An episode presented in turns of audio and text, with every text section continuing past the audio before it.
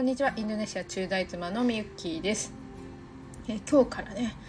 えー、エニアグラム講師としてやってみたかったこと。家族改善モニターさんっていうのを集めて、えー、セッションしてきました。でもともとあの名古屋で撮影に来てくださったねお客様だったんですけどまあ家族関係のモニター改善したい人いませんかっていうところで、まあ、何かお申し込みがあってでモニターというからにはちゃんとやってもらわないといけないので、まあ、やる気のある人かどうかっていうのをね、えー、今日は聞くだけだったのが結構ねいろいろ根、ね、掘り葉掘りお話ししてしまって。でその方はと家族関係に悩んでいるんですが一番の悩みがご主人からの干渉だそうです。すごくこう束縛干渉の強いご主人だそうでそれを聞かれるのがすごくこうストレスだと言われてました。でまあそれの原因となっているのが、まあ、ご主人のタイプだったり奥さんのタイプなのかなっていうところで今日は簡単にね、えー、お話聞きながら奥さんとご主人のタイプを考えてたんですけど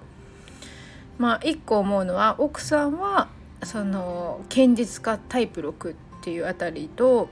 で旦那さんは同じものを持ってんじゃないかなっていうところでした。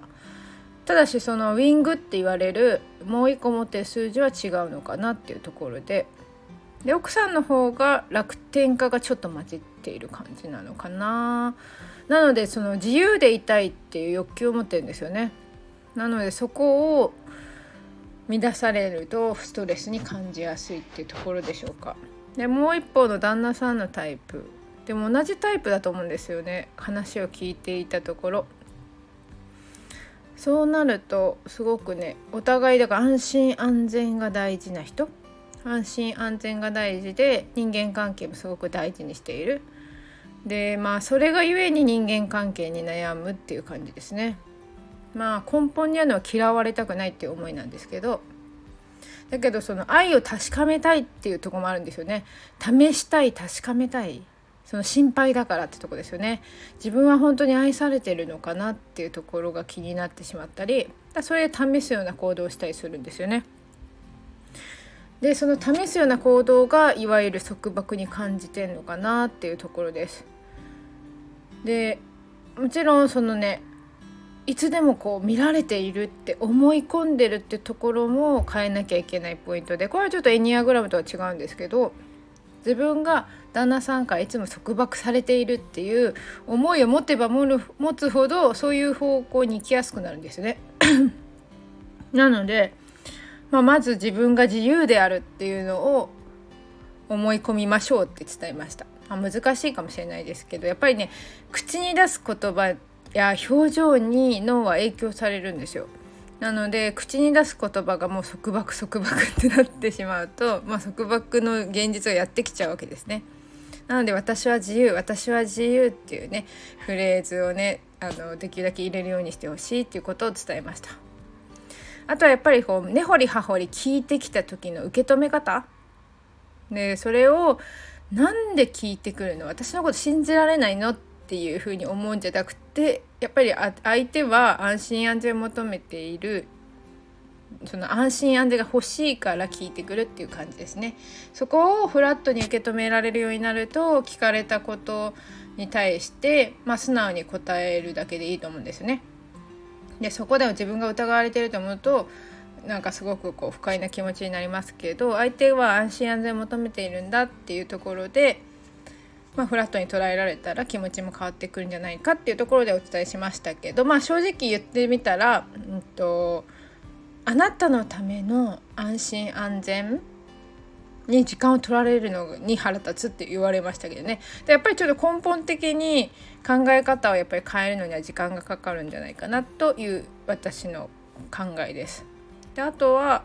とまあもう自分の思い込みっていうかね自分がどうなりたいかにフォーカスする？で自分がどうなりたいですかっていうところでどんな家族になりたいですかっていうところでやっぱり自由を手にしたい。そのねあの旦那さんからね掘り葉掘り聞かれず自由にまあ一人で出かけたりとかそういうことができるようになりたいっていうところだったのでまあだからそんな自分をイメージしましょうっていうところで、えー、未来地図っていうものを課題として出しました。ただしやっぱりちょっと心配性ご本人奥さんもだからやっぱり考えすぎちゃうところがあるんですね。考えすぎちゃって行動できなかったりする。なのでそれについてはと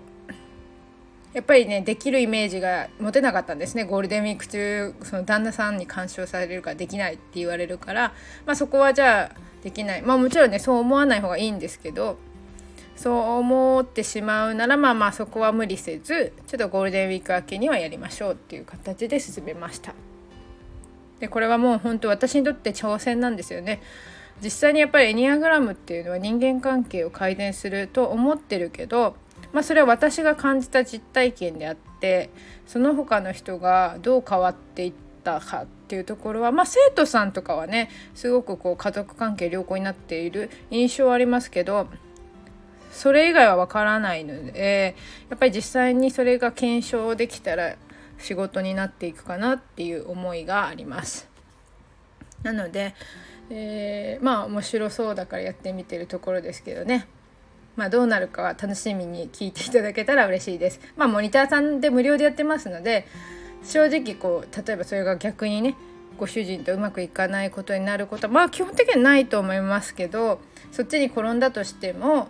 まあ、それはそれで自分で受け止めたいなと思ってます。であと面白いことにね あの一番最初にその家族改善モニターにのその募集をかけた時ですね一番最初に反応してくれたのが、まあ、独身の方だったんですよ。で私が知ってる限り独身だと思ったんですね。でもなんかこうねあの即座に反応してくれたので聞いてみたんですよ。あの本当にモニターやる気あるかってね。で家族を見ることはできないのでまあだからご本人のタイプをしっかり頭に入れてもらってそれを踏まえてその未来地図ね作ってもらってでまあ奥さんを引き寄せられたらいいんじゃないかなっていう方向で、えー、もしかしたらやるかもしれないまだちょっとね一度お話ししてみてあの決めましょうっていうところを伝えてます。で相手の方は一応ねタイプ的にはあの私がライバーしてた時に関わってた方でなんとなく知ってるんですよね78だと本人は感じてたのでまあ楽天家と統率者なんですけど、まあ、楽天家の人はモニターにあんま向かないと思うんです個人的にはね。なんつって期日を守らない特性がありますのでそれこそこう追われないとやらない